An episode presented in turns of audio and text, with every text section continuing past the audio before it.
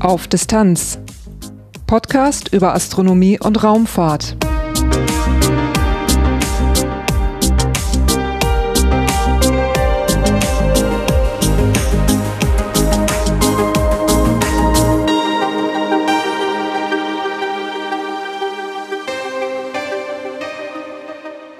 Hallo und willkommen bei Auf Distanz.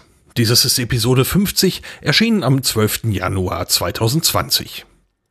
In dieser Episode gibt es ein Interview mit Dr. Matthias Maurer. Er ist Mitglied des Astronautenkorps der Europäischen Raumfahrtagentur ESA und wird voraussichtlich als nächster Deutscher ins All fliegen. Danach gibt es einige astronomische Ereignisse und einen Veranstaltungstipp. Am Schluss folgte wie immer ein Teil in eigener Sache. Darin gibt's dieses Mal noch ein paar Danksagungen mehr als sonst, denn diese Episode mit der Nummer 50, die feiere ich ein kleines bisschen. Durch die Sendung führt sie Lars Naber. Titelthema In Episode 46 von Auf Distanz, da hatte ich erstmals die Gelegenheit, mit Dr. Matthias Maurer zu sprechen. Das war bei einer Veranstaltung der ESA in Darmstadt. Sie trug den Titel Take Me to the Moon. Leider war unsere Gesprächszeit ziemlich begrenzt und wir haben uns dann verabredet, nach Möglichkeit nochmal ein längeres Interview zu führen. Dafür hatten wir dann Gelegenheit am 3. Dezember 2019. Bei unserem ersten Gespräch hatten wir hauptsächlich über die Raumfahrt zum Mond gesprochen. Bei unserem zweiten Gespräch spielt das natürlich auch eine Rolle, aber es geht auch ein bisschen um den Astronauten Matthias Maurer selbst. Also mein Name ist Matthias Maurer und ich bin europäischer Astronaut mit einem deutschen Pass. Das betonen Sie so, weil? Ja, weil wir in Europa einen Astronautenchor haben und äh, viele Leute immer sagen, okay, er ist ein deutscher Astronaut, ist ein französischer Astronaut, ein englischer Astronaut, aber eigentlich sind wir alles Europäer und äh, das ist ganz, ganz wichtig, dass wir auch diesen europäischen Gedanken leben. Und dieser europäische Gedanke ist, äh, dass man wirklich alles bunt gemischt hat bei, bei den Nationalitäten der Astronauten, die aber alle den gleichen Werdegang innerhalb des Astronautenseins mitmachen, also die Ausbildung und so weiter. Ja gut, also die Astronautenauswahl ähm, war ja 2008, 2009 und dann gibt's einige von uns, die haben einen Hintergrund als Pilot, andere sind Wissenschaftler und bei der Ausbildung hat man im ersten Jahr erstmal eine Angleichung, äh, sodass alle das gleiche Grundwissen haben, äh, wie funktioniert eine Rakete, was ist die Raumstation, was ist die ESA. Und dann kann man eigentlich die gleiche Ausbildung durchlaufen, ja. Und äh, Wichtig ist ja, dass wir erkennen, dass wir als einzelnen Nationalstaat so etwas gar nicht alleine stemmen könnten. Also wir brauchen Europa hier und nur durch das gemeinsame Vertreten, das gemeinsame Arbeiten schaffen wir es, dass Europa jedes Jahr einen Astronauten im Weltraum hat für dann sechs Monate. Sie sind ja noch nicht im All gewesen, äh, sind aber so auf dem besten Weg dahin. Wie ist Ihr Werdegang? Also ähm, darf ich zum Beispiel fragen, wie alt sind Sie? Ja, ich bin schon ein bisschen älter, also jetzt 49 und ähm, ich hoffe, dass ich ab nächstem Jahr dann auch mein Missionstraining beginnen kann. Wir hatten ja letzte Woche gerade ähm, eine ganz, ganz wichtige Sitzung, das ESA-Ministerratssitzung, die findet alle drei Jahre statt. Und auf dieser Sitzung wird dann entschieden, was die ESA in den nächsten drei Jahren wissenschaftlich, inhaltlich machen wird, welche Missionen befürwortet werden und wofür Geld gegeben wird von den Staaten dann. So, und ähm, diese Sitzung letzte Woche war ein ganz toller Erfolg. Wir haben ein, ein gutes Budget bekommen, so dass wir eigentlich alle vorgeschlagenen Projekte in den nächsten drei Jahren angehen dürfen. Und dazu gehört unter anderem auch, dass der nächste europäischer Astronaut, der zur ISS fliegen wird, mein Kollege Thomas Pesquet sein wird. Und der Wunsch der Minister ist hier, dass ähm, während Thomas noch oben ist, ich dazukomme, sodass wir eine gewisse Zeit gemeinsam auf der ISS dann zusammen forschen dürfen. Das wäre dann wann? Das hängt alles ein bisschen von den neuen amerikanischen Kapseln ab. Also Thomas und ich werden beide mit äh, entweder SpaceX oder Boeing fliegen, also den neuen Kapseln statt der Soyuz, wie Alexander Gerst oder auch jetzt der Luca Parmitano, der Commander auf der ISS gerade ist. Ähm, aber Thomas wird der erste Europäer sein, der äh, mit diesem neuen Schema dann zur ISS fliegen wird. Und wir haben morgen, 4. Dezember, äh, einen Test von SpaceX. Da müssen wir schauen, ob die Kapsel dann funktioniert. Wenn das alles gut läuft, dann können wir vielleicht dann ab, ich würde mal sagen, April nächsten Jahres mit dem allerersten bemannten Flug dann zur ISS rechnen. Also ich bin jetzt mal ein bisschen optimistisch. Also das ist auch so gesetzt, wenn es keine, keine Hindernisse technischer Art oder so gibt, dass Sie beide dann eben mit den amerikanischen Projekten fliegen. Ganz genau. Ich komme noch mal zum Werdegang. Sie sagten gerade, es gibt eben so eine Angleichung des Wissens. Sie kommen aus unterschiedlichen Gebieten. Was ist Ihr Gebiet? Von der Ausbildung her bin ich Werkstoffwissenschaftler. Das bedeutet, ähm, ich habe ja, Ingenieursstudium gemacht mit einem Fokus auf Materialien. Das bedeutet viel Physik, viel Chemie, ähm, aber auch anwendungsorientiert. Und in meiner Diplomarbeit zum Beispiel habe ich da neue Legierungen entwickelt ähm, für die Firma Bosch, ähm, die diese Legierungen dann für Zündkerzenelektroden einsetzen möchte. Das heißt, Idee war hier, eine Zündkerze zu bauen, die man ein Autoleben lang nicht mehr austauschen muss. Später in der Promotion habe ich dann äh, im Bereich Leichtbau geforscht. Das waren dann Aluminiumschäume. Das kann man sich so vorstellen wie ein Schweizer Käse, aber aus Aluminium, also Metall mit vielen Löchern und aber sehr stabil. Und das ähm, ergab dann einen Verbund, eine Struktur, die so leicht ist, dass er eigentlich in Wasser sogar schwimmen würde. Ähm, und mein Arbeitsgebiet war hier, die Oberfläche dieser Verbunde dann so zu machen, dass sie auch verschleißfest sind. Jetzt äh, gibt ja von da irgendwo dann eine Brücke zum Astronaut werden. Irgendwie war dieser Wunsch ja anscheinend mal da, weil Sie haben sich diesem Auswahlprozess angeschlossen. Wie fing das an? Also der Wunsch war eigentlich immer schon da, äh, Luft- und Raumfahrttechnik zu studieren. Ähm, ich bin ja, wie gesagt, schon ein paar Tage älter. Und als ich dann 1991 äh, eigentlich Luft- und Raumfahrt studieren wollte, ich war damals ähm, äh, im Zivildienst, 24 Monate eingezogen. Ja, da kam die deutsche Wiedervereinigung und ich wurde dann ein paar Monate früher aus dem Zivildienst entlassen und konnte ähm, ja dann eigentlich ein Jahr früher studieren. So, zu dem Zeitpunkt, als ich entlassen wurde, waren aber alle Studiengänge Luft- und Raumfahrt schon äh, ja, gefüllt und geschlossen, Bewerbungsfrist vorbei. Und ich habe dann geguckt, okay, was kann ich denn jetzt noch studieren, so dass ich vielleicht ein Jahr später äh, dann in Luft- und Raumfahrt wechseln kann. Und man hat mir dann empfohlen, okay, mach doch Werkstoffwissenschaften. Und dann nach einem Jahr, wie gesagt, wechseln und das würde gut passen. So, aber ich habe dann ähm, angefangen und war so überzeugt von diesem Studiengang, dass ich gesagt habe, eigentlich ist das ein super Ding, das will ich jetzt weitermachen. Und äh, dann ist so die Idee mit Luft- und Raumfahrt bis nach hinten gerutscht. Ich habe dann mich im Studiengang Werkstoffwissenschaften in das Thema äh, Leichtbau ja auch später ein bisschen reingearbeitet, weil das Werkstoffe sind, die auch in der Luft- und Raumfahrt verwendet werden. Also der Hintergedanke Luft- und Raumfahrt war immer noch erhalten geblieben. Als ich dann nach der Promotion ähm, dann gearbeitet habe, Medizintechnikfirma, habe ich dann 2008 von der ESA-Auswahl erfahren. Das war, glaube ich, in der Tagesschau, habe ich das gesehen. Und dann habe ich mir kurz überlegt, Moment, was machen denn eigentlich Astronauten?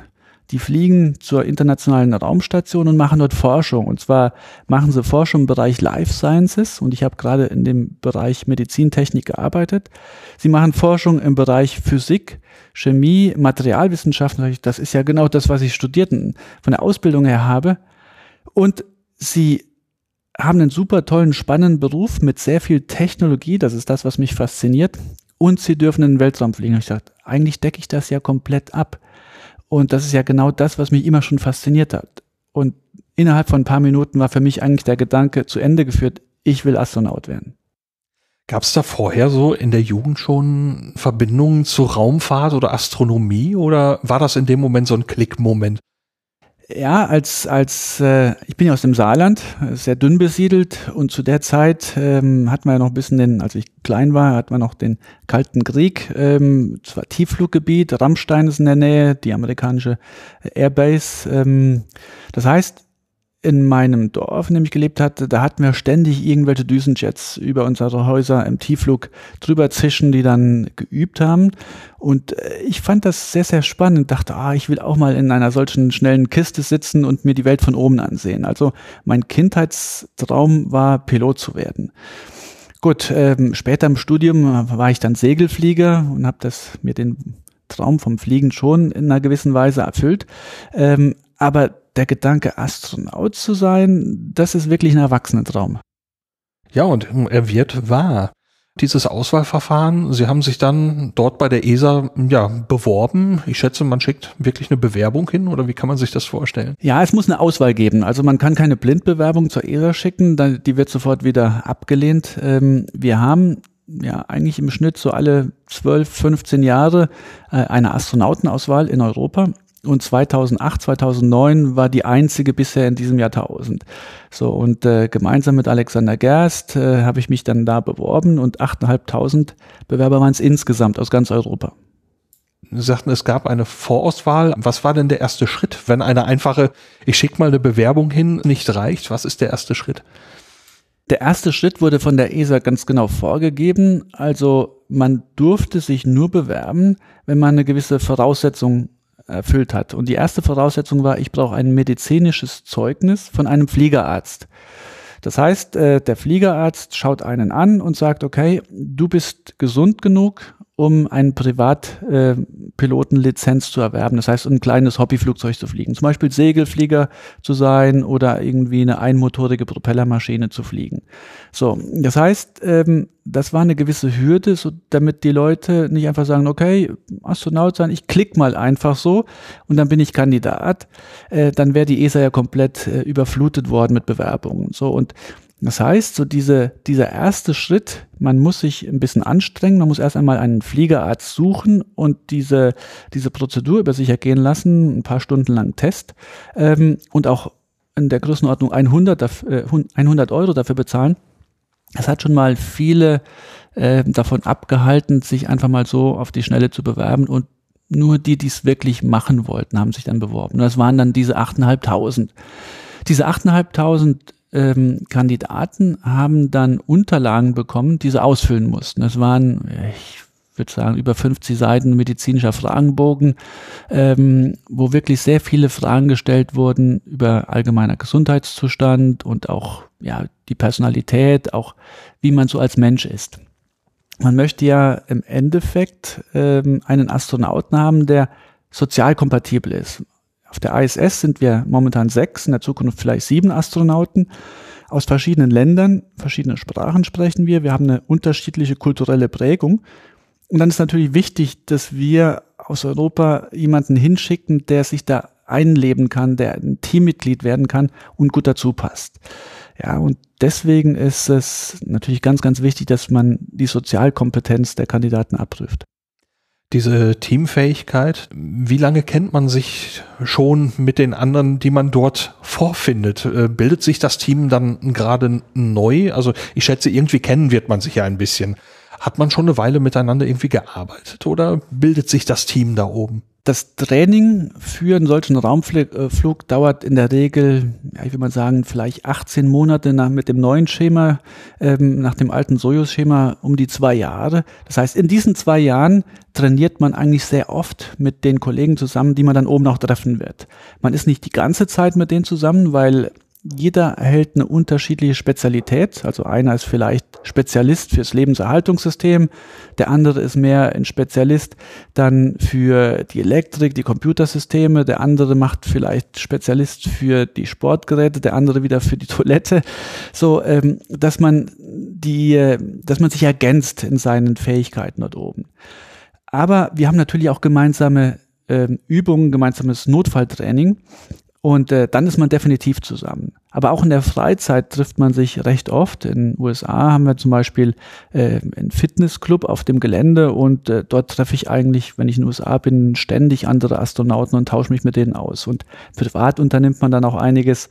Also ich denke, man kennt sich schon recht gut, aber zusammengelebt hat man bis dahin eigentlich noch nicht. So, und äh, wenn man dann hochfliegt zur ISS, ähm, dann war man vorher zwei bis drei Wochen zusammen in Quarantäne in Kasachstan. Das heißt, es ist dann schon eine Phase, wo man zum allerersten Mal wirklich auf engstem Raum zusammen gelebt hat. Und oben im Weltraum geht es dann direkt weiter. Jetzt sagten Sie gerade, Sie haben zusammen mit Alexander Gerst das Auswahlverfahren bestanden. Jetzt war es bei Ihnen aber so, Sie kamen nicht direkt ins Astronautenkorps. Was ist da passiert? Genau, also mein Weg ist nicht der, der geradlinigste in dem Sinne. Ähm, also 2009 war dann die Auswahl abgeschlossen. Es gab zehn Kandidaten, die nach Paris eingeladen wurden zum Generaldirektor der ESA. Jean-Jacques Dodin war das damals. Und er hat uns gesagt, ihr habt alle Tests bestanden, ihr könntet alle Astronaut werden. Ich würde euch auch gerne einstellen wollen.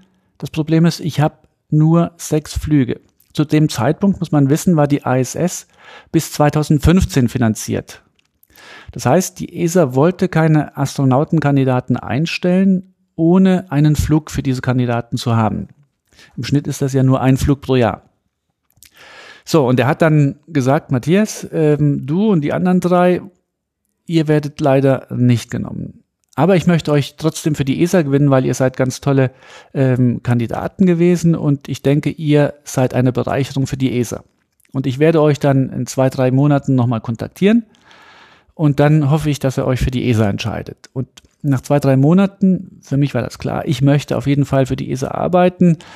Wenn es auch nicht als Astronaut geklappt hat, dann in einer anderen Funktion, weil ich finde, die ESA macht sehr viele tolle, spannende Projekte. Und äh, dort kann man aktiv mitarbeiten, die Raumfahrtzukunft für Europa aktiv gestalten. Und ähm, ja, ich wollte auf jeden Fall weitermachen. Das war für mich der Weg.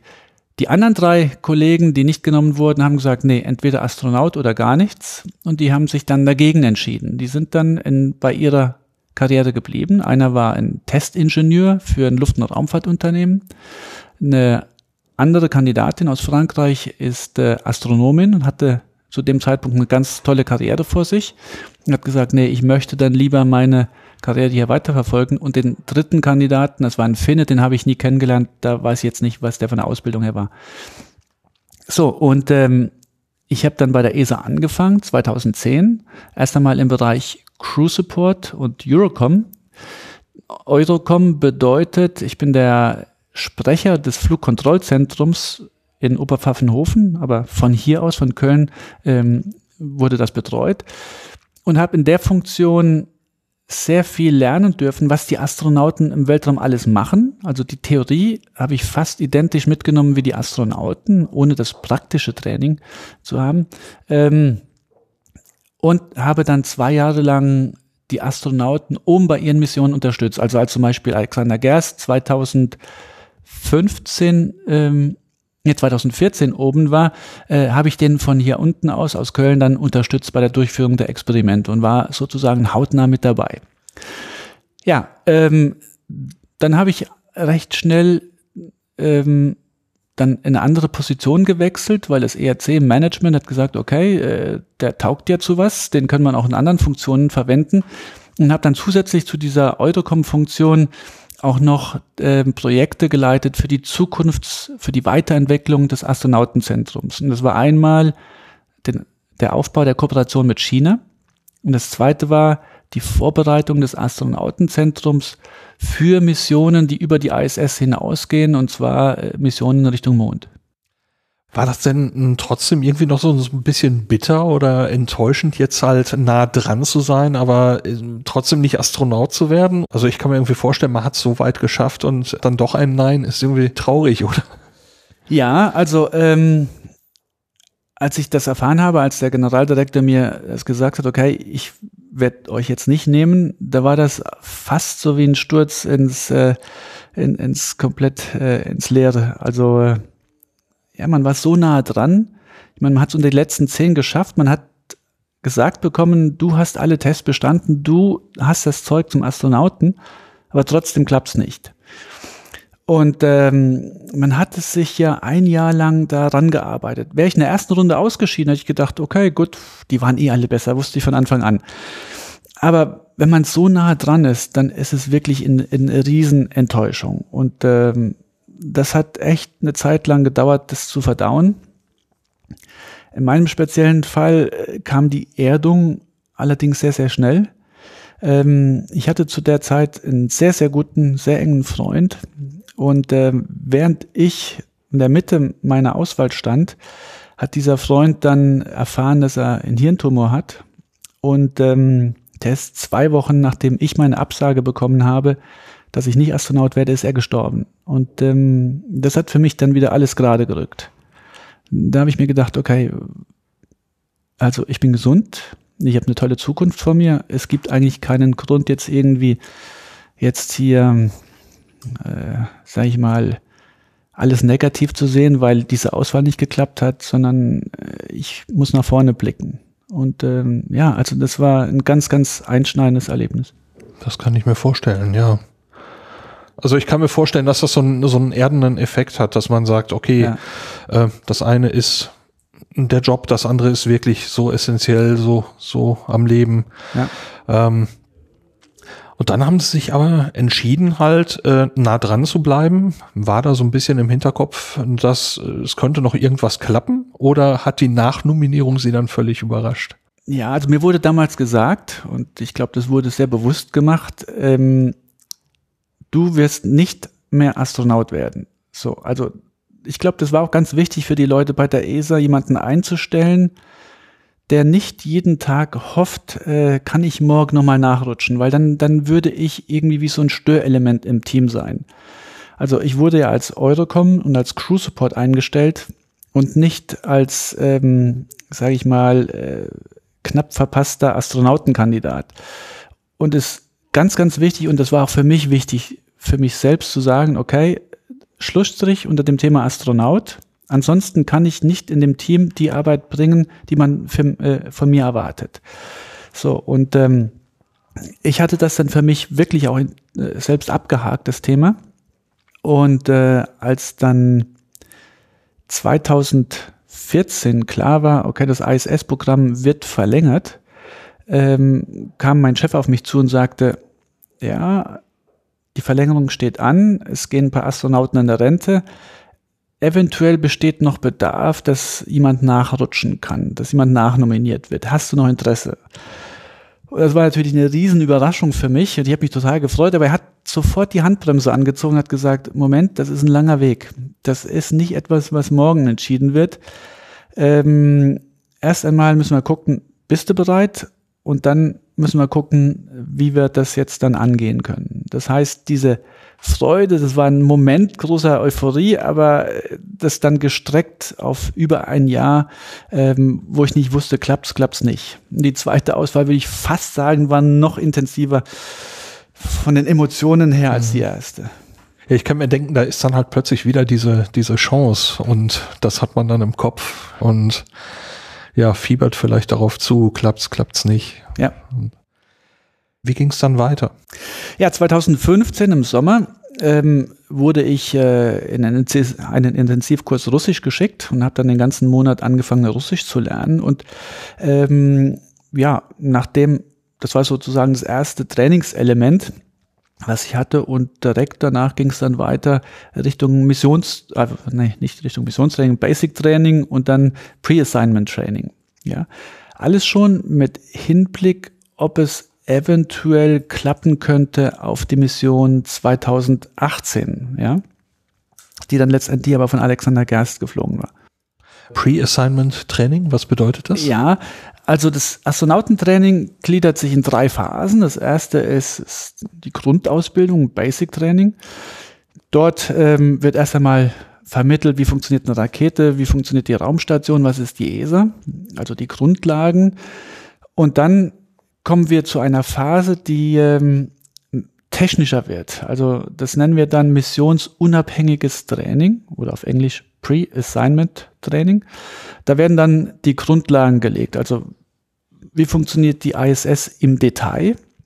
Also wie funktioniert das Columbus-Modul, wie funktioniert das amerikanische Modul, wie funktioniert das japanische Modul, das russische Segment, ähm, wie funktionieren die wichtigen Telekommunikationseinrichtungen, die Energieversorgung, äh, Energiespeicherung, äh, robotisches Training habe ich gemacht. Dann habe ich auch das äh, ja, Weltraumspaziergangstraining, also EVA-Training gemacht und bin zertifiziert. Das alles ist Teil dieses generischen Trainings. Und erst wenn man das komplett absolviert hat und diese Fähigkeiten nachgewiesen hat, dann ist man erst in der Lage, ernannt zu werden für eine Mission. Das passierte dann bei Ihnen wann? Also 2015 hatte ich angefangen mit dem Basic Training. Das hat dann so circa ein Jahr gedauert und hat sich bei mir so ein bisschen überlappt mit dem Pre-Assignment Training. Und ähm, bis 2018 war ich dann komplett durch damit und dann hat ja auch der ESA-Generaldirektor mir versprochen, ähm, dass es in den nächsten drei Jahren klappen sollte. Zwischen Grundausbildung und dann dem geplanten Flug, von dem wir ja gerade schon mal kurz gesprochen haben, was machen Sie im Moment? Ja, im Moment mache ich ähm, eine Mischung aus Training, um mich fit zu halten. Das ist natürlich einmal Sporttraining, aber auch äh, Sprachtraining. Andererseits robotische Operationen muss man auch mal wieder auffrischen. Äh, Weltraumspaziergangstraining habe ich auch gelegentlich einen Blog. Ähm, ein Hauptteil meiner Arbeit in den letzten sechs Monaten war natürlich Öffentlichkeitsarbeit, um ähm, die Öffentlichkeit und die Entscheidungsträger in Deutschland und Europa davon zu überzeugen, ähm, bei dieser ESA-Ministerratskonferenz auch das Budget für die nächsten drei Jahre zur Verfügung zu stellen. Gleichzeitig habe ich aber auch Projektarbeit und äh, hier ist mein Hauptprojekt die neue Mondtrainingshalle, die wir zwischen dem Astronautenzentrum und dem DLR Envy Hub Gebäude hier direkt in Nachbarschaft aufbauen werden. Was wird dort gemacht werden? Also, das ist, äh, ich, wir schauen jetzt hier gerade so aus dem Fenster oder ich kann in diese Richtung gerade rausschauen, Richtung NWHAB. Und das ist ja ein ziemlich großes Areal. Was wird dort genau entstehen?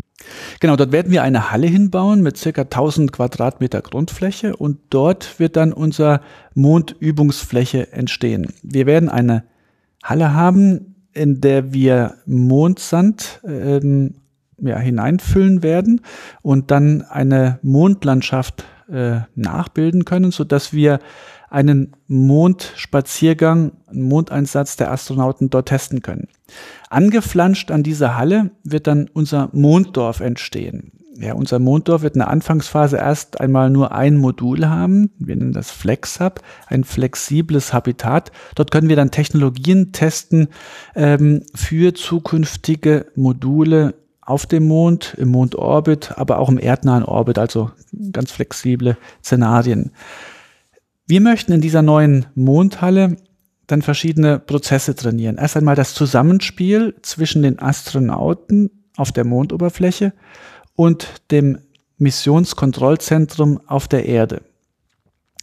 Dann möchten wir Technologie entwickeln. Also wie kann ich dort auf dem Mond eine Exploration durchführen? wir haben sehr viel von den Apollo-Astronauten gelernt, aber wir möchten natürlich neue Technologie mit reinbringen.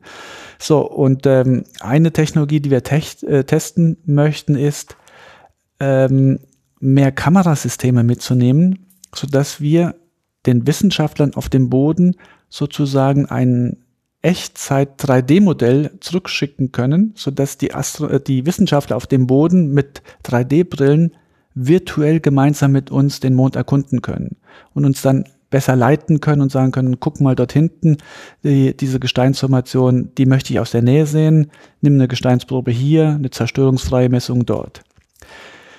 Wir haben auch ähm, Astronautentraining für Geologie. Das machen wir momentan in Lanzarote für die vulkanischen Bereiche und für die Mondhochlandbereiche machen wir das in Norwegen. Ein Teil dieser Ausbildung möchten wir in Zukunft dann auch in unserer Mondhalle durchführen. Technologieentwicklung gemeinsam mit externen Partnern, mit äh, Universitäten, mit Forschungsinstituten, aber auch äh, Privatinitiativen. All das möchten wir hier gemeinsam dann durchspielen in unserer Mondhalle. Im Moment sehe ich hier noch Bäume. Wann soll es soweit sein?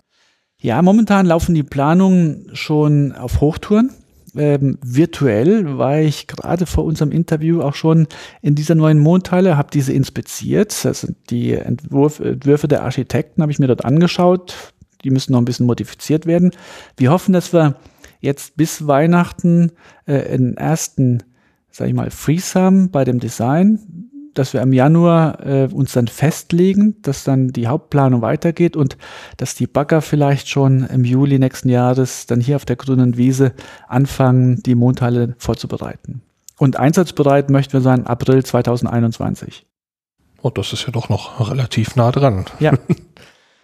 Wenn dann Ihre eigene Mission zur ISS, beim Mond sind wir noch nicht, äh, aber wenn es dann erstmal zur ISS geht, äh, gibt es schon ja Ideen. Ich, ich kenne jetzt genau die, die Planungszeiträume nicht, die Inhalte Ihrer eigenen Mission, in welche Richtung das gehen wird? Gut, die äh, Missionen, die wir fliegen als europäische Astronauten, die werden sehr viel oder äh, im Wesentlichen vorgegeben von der ESA. Die ESA hat einen Pool an Experimenten, die kontinuierlich in Vorbereitung sind. Diese Experimente sind von Wissenschaftlern vorgeschlagen worden, entwickelt worden und ein Expertengremium prüft dann diese Vorschläge, sodass wir die besten Experimente akzeptieren und äh, zur ISS fliegen. Das sind so circa 70 Prozent der Experimente, ähm, die von Europäern dann oben auf der ISS durchgeführt werden. 30 Prozent der Experimente, die ich machen werde, sind nationale Beistellungen. Diese Experimente werden in meinem Fall dann ähm, von der DLR ähm, vorgeschlagen, entwickelt, betreut. Und ähm, hier gibt es natürlich auch einen Pool an Experimenten, die schon seit mehreren Jahren in Entwicklung sind. Ich denke, aus diesem ganzen Paket wird man versuchen, eine gewisse Packung auch auf mein Profil zuzuschneiden. Also Richtung Werkstoffwissenschaften könnte ich mir vorstellen, geht das. Ähm, aber auch nach den Vorgaben der DLR, was man im Rahmen der, der nationalen Raumfahrtpolitik erreichen möchte. Und das muss jetzt in den nächsten Monaten definiert werden. Jetzt ist bei der ISS ja so ein bisschen ein Countdown am Laufen, dass äh, die ISS angezählt wird. Nach meinem aktuellen Kenntnisstand sind wir so Ende der 2020er Jahre, wo also im Moment die Engagements dann nicht mehr sicher sind. Wissen Sie da etwas, wie es weitergehen soll, wie lange es weitergehen soll? Ja, also die ISS ist ein ganz großes Programm und dieses Programm, wenn Sie so benennen möchten, ist eigentlich immer angezählt, weil äh, das Budget für die ISS wird immer für ein paar Jahre zur Verfügung gestellt. 2015 war ja damals das Kriterium, warum ich als Astronaut nicht direkt genommen wurde, weil ISS nur bis 2015 finanziert war. Dann war sie finanziert bis 2020, 2024 ist jetzt. Wir reden darüber, auf 2030 zu verlängern. Und 30 Jahre ist eigentlich so ähm, das Kriterium gewesen, nachdem man die ISS-Module entwickelt hat. Mittlerweile hat man sehr viel mehr Erfahrung, die Ingenieure sind sehr positiv, ähm, dass man auch darüber hinausgehen könnte, wenn das politisch ge äh, gewünscht ist. Also und von der, von der Struktur, von der Technik und so weiter. Von der Technik, ja. von der Belastung her, genau, mhm. genau. So, und ich stelle mir vor, dass man vielleicht 2030, dann werden die allerersten Module genau 30 Jahre im Weltraum sein, dass man vielleicht dann schaut, dass man einzelne Elemente austauscht, aber die ganze Station, die wird man vermutlich nicht aufgeben werden. Das kann ich mir nicht vorstellen. Zum einen haben wir noch kein ähm, schlüssiges Konzept, wie wir die ISS entfernen könnten. Ja, ähm, wenn wir die wieder eintreten lassen in die Atmosphäre, dann würde die auseinanderbrechen und das würde ähm, irgendwann so unkontrolliert erfolgen, dass wir einen riesen Teppich hätten und wüssten dann nicht, ähm, ob wir die sicher alle im Südpazifik versenken können, äh, wie wir das momentan für einzelne Module oder Elemente machen können. Das heißt, da müssen wir erst einmal eine Lösung finden. Das zweite ist, es hat so viele Jahre äh, an, an Erfahrung gekostet, die ISS aufzubauen, zu finanzieren. Ich sehe momentan nicht, dass wir ein Nachfolgeprojekt haben in der gleichen Größenordnung. Und äh, gleichzeitig lauf, laufen die Wissenschaftsexperimente auf der ISS momentan auf Hochtouren. Das heißt, es ist richtig schöne Erntezeit momentan. Und diese Erntezeit würde ich natürlich gerne strecken, solange es geht, um möglichst viel Wissenschaft zu erzeugen und äh, ja, Erkenntnisse zu gewinnen. Also man hat sich ein großes Labor gebaut und möchte es jetzt auch möglichst lange nutzen. Ganz genau. An den Anfangsjahren hat man dieses Labor aufgebaut und es hat einige Jahre gedauert, bis man das Labor wirklich so am Laufen hatte, äh, wie es momentan läuft und momentan brummt das so richtig. Parallel äh, sind ja die Chinesen dabei, auch in Sachen Raumstationen was äh, zu ja aufzubauen. Das äh, war ja auch schon was oben, ist schon wieder runtergekommen. Was anderes ist noch oben, ähm, aber da soll ja auch noch was. Ist auch schon wieder unten? Ja, sind beide schon wieder unten. Oh, wann ist denn die zweite runtergekommen? Das war jetzt im Laufe diesen Jahr, das ist auch der zweite. Oh, ich dachte, der, der zweite wäre noch oben. Okay. Ja, nee, nee, der zweite Himmelspalast ähm, ist kontrolliert ähm, wieder eingetreten und deswegen hat es weniger Medienecho erzeugt. Tiangong 1 ist ja ein bisschen unkontrolliert wieder in die Erdatmosphäre eingetreten und deswegen, klar, war das ein bisschen mehr in der Presse. Äh, aber die Chinesen möchten ja auch noch eine größere Station bauen, die jetzt nicht nur so ja für Vorbereitungszwecke da ist, sondern die auch länger in Betrieb bleiben soll. Kann man sich vorstellen, da zu kooperieren und auch zu sagen, okay, wir haben dort Europäer dauerhaft mit an Bord? Ja, ähm, das war ja Teil meiner Arbeit, bevor ich Astronaut wurde, eine Kooperation mit China aufzubauen. Das war damals der starke Wunsch von Jean-Jacques Dordain, dem Generaldirektor der ESA, ähm, eine Kooperation mit China vorzubereiten. Deswegen sind wir damals ähm, nach China gefahren vom Europäischen Astronautenzentrum aus, haben dort mit den Astronautenkollegen in China gesprochen, wir haben uns gegenseitig kennengelernt, wir haben uns gegenseitig erklärt, wie wir arbeiten, wie wir Astronauten ausbilden. Und Wunschgedanke ist hier, dass sobald die chinesische Raumstation aufgebaut ist und ähm, das war eigentlich angeplant bis äh, 2022, vermutlich wird das ein bisschen nach hinten rutschen, sobald diese neue Station aufgebaut ist, dass wir dann auch einen europäischen Astronauten oder eine europäische Astronautin dorthin schicken und gemeinsam auf der Station forschen. So, ähm, es gab hierzu auch dann schon erste ähm, gegenseitige ähm, Trainingselemente. Wir hatten einen chinesischen Taikonauten bei uns im Höhlentraining, in dem Caves-Training. Und äh, Samantha Cristoforetti und ich waren die beiden Europäer, die nach China geschickt wurden, um dort ein Überlebenstraining auf See äh, mit den chinesischen Taikonauten gemeinsam zu trainieren. Und basierend auf diesen Erfahrungen sind wir eigentlich sicher, dass wir gemeinsam gut im Weltraum forschen und arbeiten könnten. Aber das muss natürlich dann jetzt auf ähm, Management-Ebene, auf politischer Ebene dann erst einmal zu Beschlüssen kommen, wie eine solche gemeinsame Mission aussehen könnte. Gerade fiel das Stichwort Mond schon mal. Da gibt's ja die Kooperation mit der NASA, mit dem Orion-Modul, mit dem europäischen Service-Modul, das auf dem ATV basiert. Und da möchte die ESA ja gerne auch Astronauten, Astronautinnen mitfliegen lassen. Wie ist da der Stand der Dinge? Ja, das ist sehr spannend. 2024 äh, möchte die NASA zum, ähm, ja, zum nächsten Mal wieder Astronauten auf dem Mond landen lassen. Die allererste Astronautin und auch ein Astronaut. Das wird eine rein amerikanische Mission sein. Das heißt, hier ist definitiv kein Europäer mit dabei.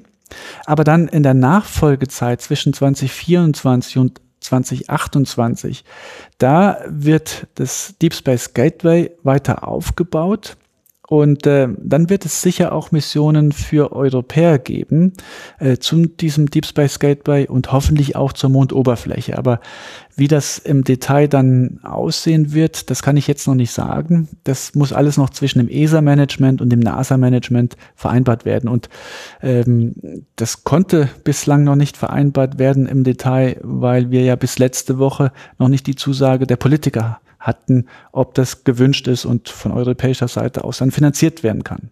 Das war die äh, Space 19 Plus. Genau, das war die große Ministerratssitzung Space 19 Plus. Mhm. Ist das für Sie eine Chance, auch zum Mond zu fliegen? Es besteht die Möglichkeit? Absolut. Also meine Astronautenkarriere hat zwar ein bisschen später angefangen, aber dafür hoffe ich auch, dass die ein bisschen später aufhört als bei anderen Kollegen. Und der Generaldirektor der ESA hat jedem Astronauten aus meiner Astronautenklasse versprochen, mindestens zwei Missionen fliegen zu dürfen. Das heißt, ich hoffe auf die allererste Mission zur ISS und danach bin ich zuversichtlich, wenn ich die erste Mission äh, gut fliege, dass ich dann genauso auch eine Chance auf einen zweiten Flug haben werde. Wo der zweite Flug dann hingeht, äh, das müssen wir dann sehen. Das könnte einmal die chinesische Raumstation sein, es könnte ein zweiter Flug zur ISS sein, aber es könnte natürlich auch ein Flug zum Deep Space Gateway sein oder die Krönung, das wäre eigentlich so mein absoluter Traum, ein Flug zur Mondoberfläche. Wenn man daran denkt, was fühlt man dann, wenn man über diese Möglichkeit nachdenkt? Ja, also ich komme dann so ein bisschen ins Träumen, ins Tagträumen und stelle mir dann vor, wie wäre das, wenn ich da auf dem Mond landen würde und würde den Mond erkunden. Und so ein bisschen darf ich das ja auch schon erleben in dem Geologietraining, was wir hier in Europa aufbauen und wo wir eigentlich schon weiter sind als die NASA in der Ausbildung der Astronauten für die Exploration des Mondes. Und äh, ich komme da so ein bisschen ins Schmunzeln, aber ich muss mich dann aber auch am Ohrläppchen ziehen ähm, und sagen, okay, nicht zu viel träumen, ähm, nicht zu viel Vorfreude dort reinsetzen. Mit der Astronautenauswahl war es bei mir schon ein bisschen komplizierter und ich weiß, äh, wie schnell das Gefühlsbad ähm, da hoch, da nach unten gehen kann und äh, dann ja, so mit angezogener Handbremse, die sich freuen, dann weiß man, man ist auf der sicheren Seite nicht zu viel träumen, habe ich verstanden, aber angenommen, die Möglichkeit würde bestehen, was würde sich trainingsmäßig und vorbereitungsmäßig unterscheiden? Was würde man anders machen müssen? Gut, für die ISS äh, ist das Training sehr klar. Wir haben 20 Jahre Erfahrung, ISS-Missionen. Äh, wir wissen genau, welche Experimente wir auf der ISS durchführen und was uns dort erwartet. Das heißt, ich kann eigentlich alles zu 100 Prozent trainieren und die äh, Extremsituationen, Notfälle, die werden natürlich auch durchgespielt. Wenn wir zum Mond fliegen, dann wechseln wir die Aufgabenstellung etwas. Also auf der ISS ist Schwerpunkt Forschung in Schwerelosigkeit. Auf dem Mond es ist zwar auch Forschung, aber es ist viel mehr Exploration, Erkundung. Und Erkundung hat immer etwas damit zu tun, dass ich ins Ungewisse fliege. Das heißt, ich habe dort eine Landschaft vor mir, die ich vielleicht von Luftaufnahmen her kenne, von Satellitenaufnahmen, aber vor Ort ähm, muss ich das doch alles wieder neu ja, erfahren, erleben und gucken, dass ich dann meine Ausbildung ähm, dass ich die Fähigkeiten, die ich gelernt habe, dann in die Praxis umsetze. Das heißt, ich muss Gesteinsformationen erkennen, die nicht gleich sein werden wie die Gesteinsformationen, die ich im Training gesehen habe. Das ist mehr, ja, es werden mehr äh, Fähigkeiten und Fertigkeiten von den Astronauten verlangt. Auch unabhängig von dem Kontrollteam arbeiten zu können.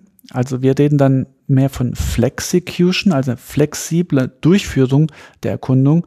Wenn wir zum Beispiel in Höhlen eintreten, wo dann äh, keine Kommunikation besteht mit dem Boden, dann müssen wir auf uns selbst gestützt in der Lage sein, die wissenschaftlichen Ziele umzusetzen. Also auch eben dann eigene Entscheidungen zu treffen, ohne die Möglichkeit zu haben, rückzufragen. Ganz genau.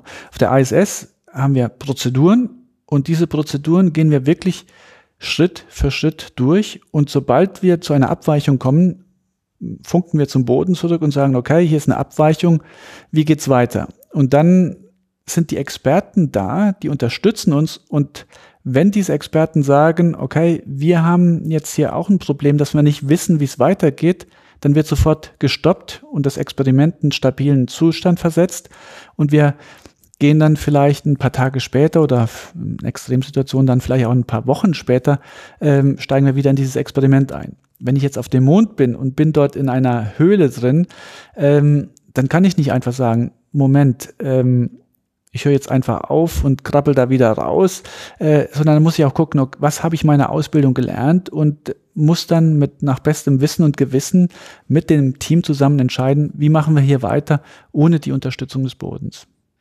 Wir hatten bei Apollo die Flüge zum Mond, dann gab es das Modul, das den Mond umkreist hat. Eine Landevorrichtung ist auf dem Mond gelandet, ein Teil davon kam dann wieder zurück, man hat wieder angedockt und ist zurück zur Erde geflogen. Das ist ja jetzt, wir hatten es bei unserem ersten Gespräch ja auch schon mal kurz beleuchtet, wird ja jetzt ein bisschen umfangreicher. Das Stichwort Gateway hatten Sie gerade schon gesagt. Was kann man sich da vorstellen unter diesem Gateway? Ja, also das Gateway ist sowohl eine Station im Mondorbit, deutlich kleiner als die internationale Raumstation. Ähm, das Gateway ähm, erlaubt Astronauten, vier Astronauten, einen Aufenthalt für wenige Wochen. Also wir werden dort nicht sechs Monate sein. Und ein Teil der Astronauten wird dann zur Mondoberfläche fliegen. Am Anfangsphase, also 2024, ähm, plant die NASA, zwei Astronauten zum Mond zu schicken und zwei weitere Astronauten würden dann in der Station bleiben. Von dieser Station aus können wir äh, robotische Operationen auf der Mondoberfläche durchführen. Wir können auch von diesem Deep Space Gateway aus jeden Punkt des Mondes erreichen. Deswegen ist es ja so wichtig, diese Station zu haben und nicht mit dem Apollo-Konzept zum Mond zurückzukehren. Mit dem Apollo-Konzept konnten wir äh, oder konnte die NASA damals nur Kurzzeitmissionen durchführen.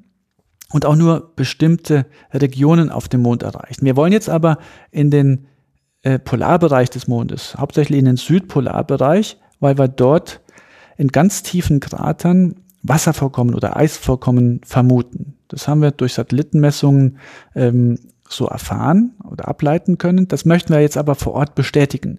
Wenn wir dieses Wassereis finden würden, wäre das eine enorme Ressource, die wir nutzen können. Wassereis kann ich aufschmelzen, dann habe ich Wasser. Wasser kann ich zum Trinken verwenden, aber ich kann es natürlich auch aufspalten in die Komponenten Wasserstoff und Sauerstoff. Und das ist Raketentreibstoff.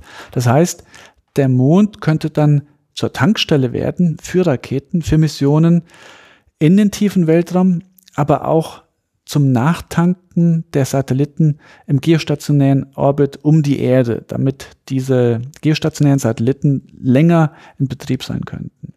So, das ist jetzt die Anfangsphase 2024. Zwei Astronauten bleiben auf der Station zwei landen.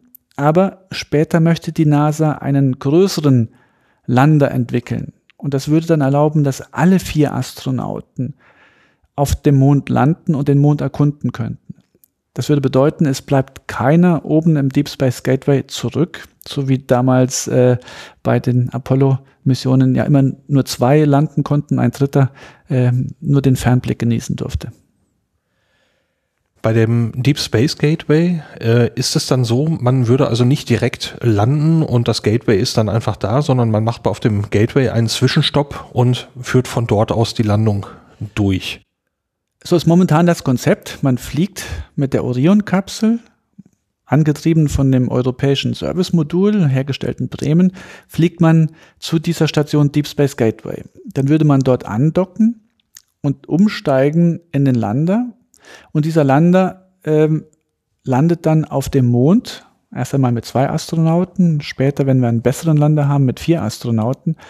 Und man würde wieder zurückfliegen zu dieser Station Deep Space Gateway und von dort zurückkehren zur Erde. Mhm. Es gibt jetzt für die Anfangsphase äh, auch gewisse Vorschläge hiervon abzuweichen. Also gerade die Landung 2024 die ja eher politisch motiviert ist, als ähm, dass wir technologisch jetzt sagen, 2024 muss es unbedingt sein, aus, aus wissenschaftlichen oder technologischen Gründen. Da ist vorgeschlagen worden von der amerikanischen Industrie, dass man direkt zum Mond fliegt und direkt dort landet, ohne einen Zwischenstopp äh, am Deep Space Gateway einzulegen. Also ein Vorschlag eines Industriekonsortiums. Andere Vorschläge machen doch wieder einen Zwischenstopp. Und das ist ganz spannend zu sehen, wie sich das entwickelt und wie sich die NASA dann nachher entscheiden wird. Die Länder, von denen Sie sprachen, die vom Deep Space Gateway dann zur Mondoberfläche fliegen sollen und zurückkehren sollen, ist das dann ein wiederverwendbares Vehikel oder wird man immer wieder neue brauchen? Ja, das ist ähm, in der Tat ein Diskussionsthema. Der ursprüngliche Wunsch der NASA war, wiederverwendbare Lander zu verwenden, zumindest die Stufe, die äh, wieder zu, in den Weltraum zurückfliegt von der Mondoberfläche aus, dass ich die wieder verwenden kann und nur die Landestufe dann als äh, ja, Einwegmodul verwende. Ähm, es gibt mittlerweile aber auch Vorschläge von der Industrie, von der amerikanischen Industrie, zu sagen, es sei effizienter, ähm, alles mit Einweglandemodulen zu machen. Das ist eine Entwicklung, das muss jetzt technologisch geprüft werden, inwieweit diese Vorschläge Sinn ergeben. Und äh, ich bin da auch ganz gespannt, was wir in Zukunft dann da sehen werden. Wann wird es denn mit dem Deep Space Gateway losgehen? Ja, ich hoffe, dass wir jetzt ähm, 2021 den allerersten Start sehen werden, ähm, einer Orion-Kapsel Richtung Mond. Äh, in den Folgejahren werden wir dann erste Elemente des Deep Space Gateways hochschicken. Das wird dann erst einmal nur ein Kern Station sein, ähm, bestehend aus Kernelementen wie äh, Energieversorgung, Telekommunikationsmöglichkeiten und einer kleinen äh, Kapsel, in der dann Astronauten sich aufhalten könnten. Später wird das dann nach 2024 ausgebaut werden und dann kommen auch die europäischen Elemente dazu. Aber das ist alles momentan so ein bisschen im Fluss. Das wird ähm, diskutiert, verschiedene Vorschläge der Industrie, NASA-Management, ESA-Management und ähm, Also mein Wissen ist hier noch nicht so, dass ich sagen kann, es wird definitiv so oder anders aussehen. Gut, dafür sind ja auch noch einige Flüge zu absolvieren, die vorher funktionieren müssen. Aber man möchte ja dann auch dauerhaft eigentlich die Mondoberfläche mal besiedeln. Gibt es da schon, ja, sagen wir mal, Ideen, wie das bewerkstelligt werden könnte? Ich muss einen Schritt zurückgehen. Man möchte nicht dauerhaft den Mond besiedeln, sondern man möchte eine dauerhafte Station aufbauen, um die dann aber nicht dauerhaft bemannt ist, ähm, sondern wir werden jedes Jahr schon Astronauten, Wissenschaftler auf dem Mond sehen werden. Aber diese Station wäre im Prinzip in der Lage, einen dauerhaften Aufenthalt auf dem Mond zu gewährleisten. Und ich denke, irgendwann in der weiteren Zukunft werden wir auch eine dauerhafte äh, Besatzung auf dem Mond sehen, ähnlich wie wir das momentan in der Antarktis sehen. Wir werden erkennen, dass der Mond eine ganz tolle ähm, ja, Plattform ist, für Forschung zu machen.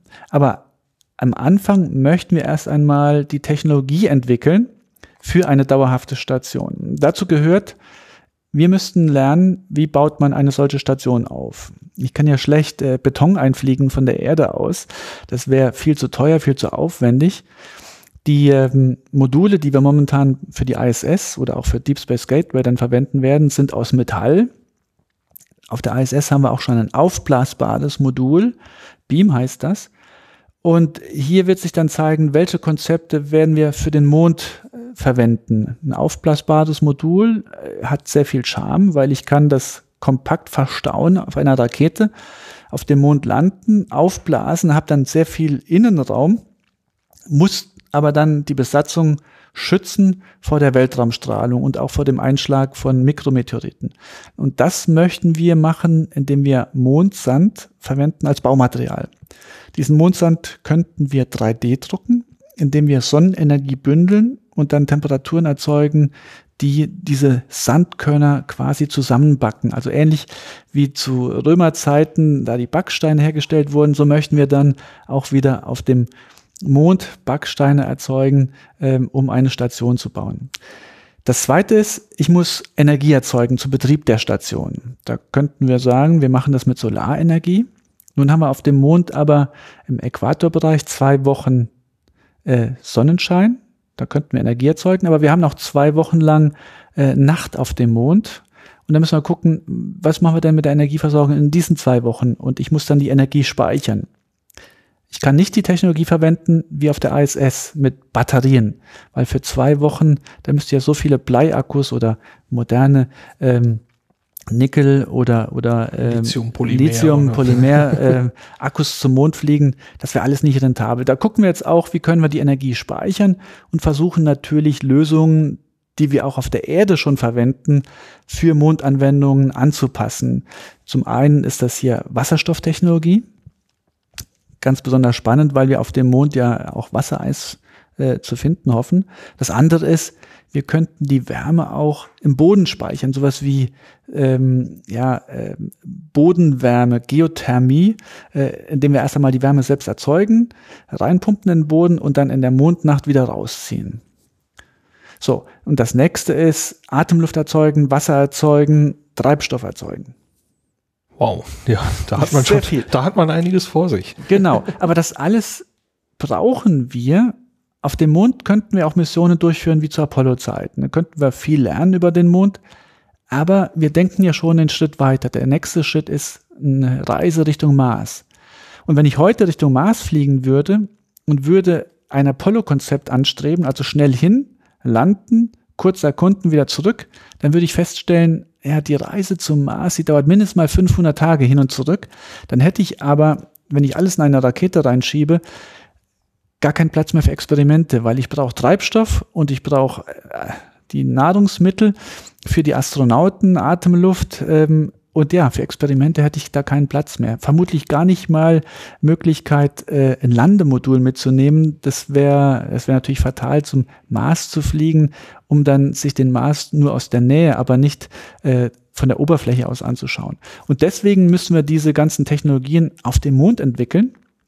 Dann können wir diese Technologien auf Herz und Nieren prüfen, zum Mars schicken, dort schon einmal robotisch erste Ressourcen erzeugen und dann schicken wir die allerersten äh, Menschen zum Mars, die landen dort und können dort eine Station aufbauen und können dort langfristig dann ähm, den Mars erkunden, bevor sie dann wieder mit Marsressourcen äh, den Weg nach Hause antreten können. Also beim Mars reden wir jetzt von einem Zeithorizont, der so weit weg ist, dass sie wahrscheinlich äh, diese Chance wohl nicht mehr haben werden. Genau, das schaue ich mir dann aus dem Altersheim an. Würden Sie es tun? Die Reise zum Mars würde ich definitiv antreten, wenn die Voraussetzungen gegeben wären, wie ich sie gerade beschrieben habe. Also es muss natürlich ganz, ganz sicher sein, dass es keine Einwegmission ist, so wie das ja mal irgendwann vorgeschlagen wurde. Also eine Mars-Mission ergibt nur Sinn, wenn wir die Menschen wieder sicher zurückfliegen können. Wir wollen ja wissen, wie sich das angefühlt hat auf dem Mars, was sie dort erlebt haben und welche Empfehlungen die Menschen aussprechen, um die nächsten Missionen besser durchführen zu können. Ja?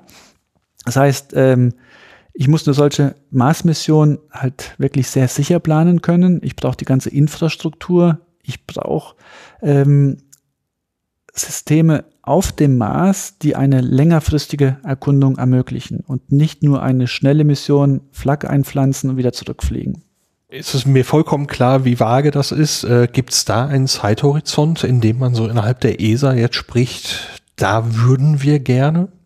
Ja, also ich möchte da vielleicht verweisen auf, äh, was NASA da sagt, weil der amerikanische Präsident hat ja vorgegeben, eine Rückkehr zum Mond als Sprungbrett zum Mars. Das heißt, die NASA hat die Aufgabe, möglichst schnell zum Mars zu fliegen, aber die Technologie davor, äh, dafür auf dem Mond zu entwickeln. Und deswegen ist es für mich momentan ein bisschen unklar, ähm, ob die NASA-Pläne es wirklich vorsehen, längerfristig auf dem Mond zu bleiben oder ob für die NASA es schon ausreichend ist, auf dem Mond zwar eine Station äh, aufgebaut zu haben, aber eigentlich, sobald man die Technologie beherrscht, diese Station dann schon fast wieder aufzugeben und die Reise zum Mars anzutreten. Für die Europäer ist es deutlich wichtiger, dauerhaft auf dem Mond zu bleiben, weil der Mond wissenschaftlich sehr, sehr, sehr spannend ist. Auf dem Mond können wir sehr viel lernen und nicht nur Technologie für den Mars entwickeln. Auf dem Mond können wir drei Hauptfragen, ja, vielleicht nicht beantworten, aber den Fragen ein Stückchen näher kommen. Die Frage eins ist, wie ist das Universum entstanden? Da planen wir oder Wissenschaftler planen auf dem Mond ähm, ein ganz großes Radioteleskop aufzubauen, um ähm, Informationen, diese ähm, ja, Radiowellen aus dem, aus dem Weltraum zu empfangen und dann sehr viel zu lernen über die Frühphase des Universums. Diese Radiowellen existieren, die können wir auf, dem, auf der Erde aber nicht empfangen, weil die Erdatmosphäre die äh, wegschluckt. Das zweite ist, wie kam das Leben auf die Erde? Und die dritte Frage ist, gibt es Leben da draußen auf anderen Planeten, die wir ständig entdecken, aber wo wir nicht hinfliegen können, weil sie so weit weg sind? So, und eine Theorie besagt, dass unser Sonnensystem, ähm, Erde und Mond sind ja viereinhalb Milliarden Jahre alt, dass es vor circa 3,9 Milliarden Jahren zu einer Verschiebung der großen Planeten in unserem Sonnensystem kam. Das heißt, äh, Saturn, Jupiter haben ihre Position verändert und das hat dazu geführt, dass sehr viele Elemente, Asteroiden, Meteoriten, ähm, ins, äh, aus dem Gleichgewicht ähm, äh, gerieten und Richtung innere Planeten geschleudert wurden. Und deswegen sieht der Mond ja so aus, wie er heute aussieht, nämlich sehr äh, pockennarbig, sehr viele Einschlagsgrad an der Oberfläche, auch der Mars und die Erde haben sehr viele ähm, ja, Meteoriten abbekommen. Und eine Theorie besagt, dass das Leben mit Kometen in Wassereis ähm, zur Erde transportiert wurde. Und diese Kometen mit diesen organischen Substanzen sind nicht nur auf der Erde eingeschlagen, die sind auf dem Mond eingeschlagen. Und im Mondpolarbereich wissen wir ja, gibt es diese Wasserressourcen. Und die Vermutung ist, dass wir mit ein bisschen Glück in diesen tiefen Kratern, wo die kältesten Temperaturen in unserem Sonnensystem herrschen, von ja, 30, 40 Grad, das sind minus 240 Grad Celsius, dass wir immer noch Wassereis haben aus dieser Frühphase, 3,9 Milliarden Jahre alt, und dass wir, wenn wir dorthin gehen könnten und könnten dort Proben ziehen, sozusagen etwas darüber lernen würden, wie das Leben auf die Erde kam. Das ist, wenn man so drüber nachdenkt, eine, eine äußerst faszinierende Vorstellung. Ja. So, ähm, was man dort eventuell finden könnte. Ja, ja. Ich schaue so ein bisschen auf die Uhr. Ich weiß, äh, Sie müssen gleich weiter. Ich habe aber noch einen letzten Block. Da hatten Sie gerade schon so ein bisschen drüber gesprochen. Sie haben im Vorfeld der Ministerratskonferenz eben darüber gesprochen, warum Raumfahrt so wichtig ist. Und das ist genau meine Frage auch an Sie. Raumfahrt, warum möchten wir das tun? Warum möchten wir das bemannt tun? Ja gut, wir können natürlich Satelliten ähm, in den Weltraum schicken. Diese Satelliten liefern uns dann Informationen, hauptsächlich Bilder. Aber die Menschen fasziniert es ähm, zu wissen, ja, wie wäre es, wenn ich selbst dort in den Weltraum fliegen würde? Wie würde ich mich fühlen? Äh, schwerelos um die Erde zu gleiten und dann in 90 Minuten einmal die Erde komplett von außen zu sehen. Und ähm, das hat sehr viel mit Emotionen und Gefühlen zu tun und und diese Emotionen und Gefühle, die kann kein Roboter, die kann keine künstliche Intelligenz und auch kein Satellit vermitteln. Und deswegen ist es so wichtig, dass wir Menschen in den Weltraum schicken, einmal um das zu erleben, aber auch um diese Technologie zu entwickeln, die uns erlaubt, die Reise ähm, in die Ferne anzutreten. Der Mensch ist ja neugierig und ähm, die allerersten Menschen, die vielleicht da von Afrika nach Europa kamen, die, ähm, die haben ja auch neue Räume gesucht, ähm, in denen sie leben können und äh, vielleicht auch getrieben von der Neugier, wie sieht's hinter diesem Berg aus, wie sieht's hinter diesem Tal aus und äh, ist es dort vielleicht besser, kann ich dort etwas lernen? Dann hat der Mensch gelernt, auch Schiffe zu bauen. Und wir sind dann ähm, auf Schiffen zu Inseln gefahren. Und irgendwann hat der Mensch sich gefragt, ja, was ist denn eigentlich am Ende von diesem Ozean? Ähm, ich möchte dorthin fahren, ich möchte das wissen. Und dann kamen Leute wie äh, Christopher Columbus oder Vasco da Gama und haben gesagt, okay, wir müssen unseren Planeten erkunden, wir haben jetzt die technischen Möglichkeiten. Und dann haben wir auch gesehen, wenn ein solches Ziel vor uns liegt, dann ist das auch ein unglaublicher Antrieb für die Technologie. Also die Schiffe von Christopher Columbus und die von den nachfolgenden Generationen im, im 15., 16. Jahrhundert, da war ein unglaublicher Entwicklungsschub äh, im maritimen Bereich. Und diese Technik hat dann dazu geführt, dass die Nationen, die diese Reise angetreten sind, dass die dann auch die Vormachtstellung hatten. Und das Gleiche sehen wir jetzt auch im Weltraum.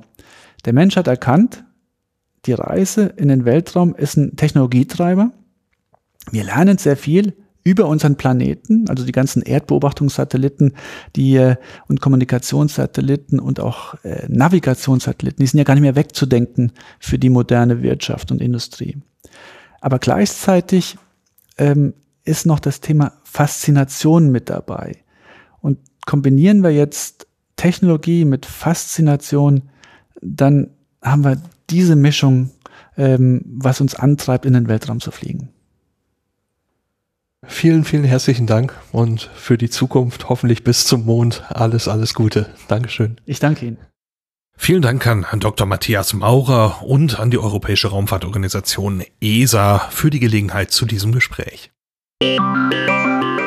Astronomische Ereignisse die astronomischen Ereignisse wurden wie immer von Eiko Ulbricht geschrieben. Nachgelesen werden können sie immer auf der Homepage der Zeitschrift Sternzeit. Los geht's dieses Mal am 20. Januar. Um 7 Uhr kann man den Mond in der Nähe vom Mars beobachten. Der Abstand beträgt 7,2 Grad. Auch am 21. Januar um 7 Uhr kann man den Mond noch in der Nähe von Mars beobachten. Der Abstand ist dann etwas kleiner und beträgt 5,9 Grad. Am 23. Januar kann man den Mond beim Planeten Jupiter beobachten. Der Abstand beträgt 2,8 Grad und das Ganze ist um 7.40 Uhr. Die Beobachtung ist hier nicht ganz einfach. Ein Fernglas wird empfohlen. Ab dem 21. Januar beginnt außerdem eine neue Sichtbarkeitsperiode der Internationalen Raumstation ISS.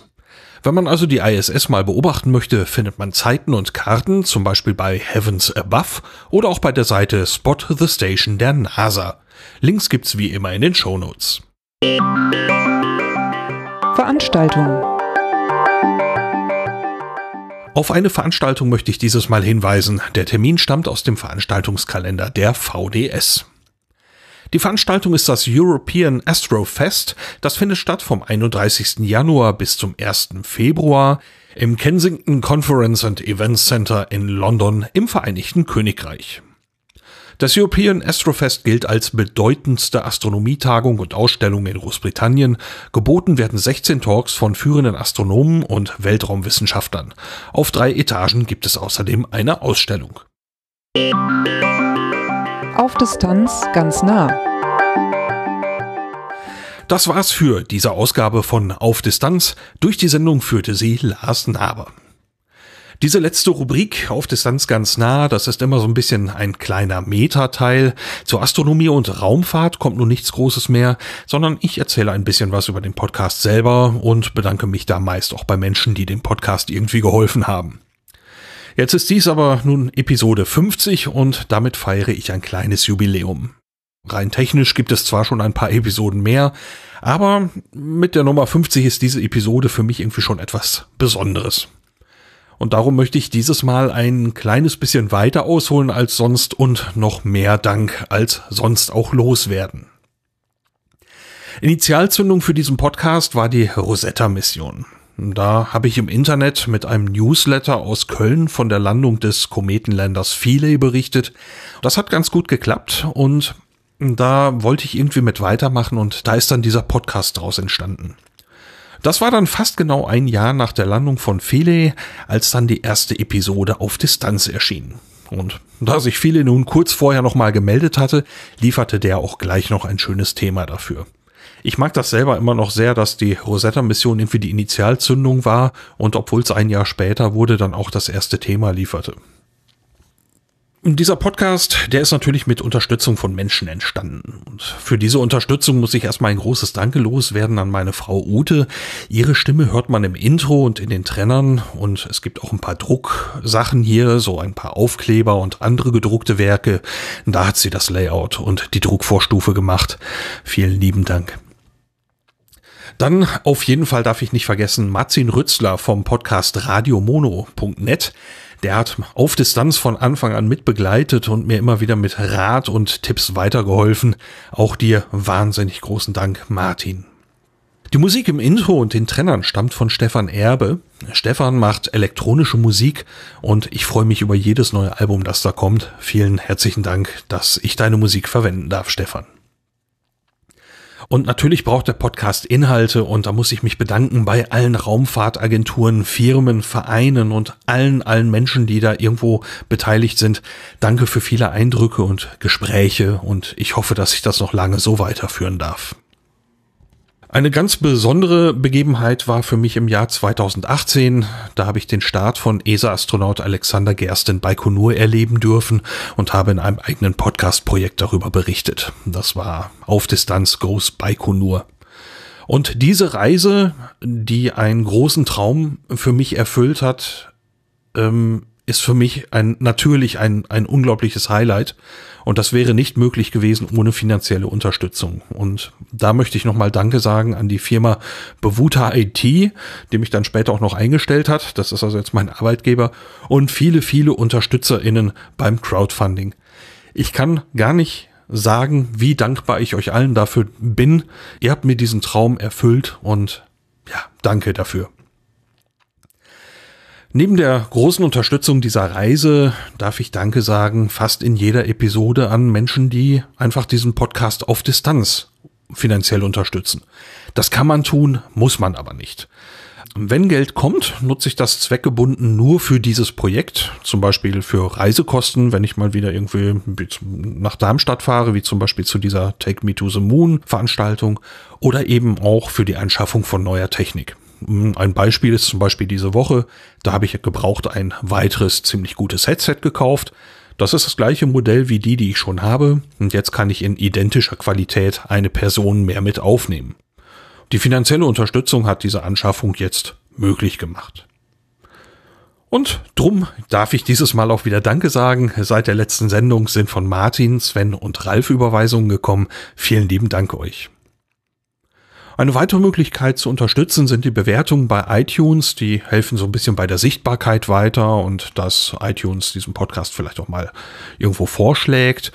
Und Seit der letzten Sendung, ich habe mich sehr gefreut, sind vier, fünf Sterne Bewertungen gekommen, teilweise auch mit wirklich schönen Beschreibungen dabei. Dafür kann ich auch nur einfach herzlichen Dank sagen. Das hilft echt weiter. Dankeschön. Dann habe ich durch das Podcasting viele tolle Menschen kennengelernt und das ist eine größere Bereicherung, als ich das so sagen kann.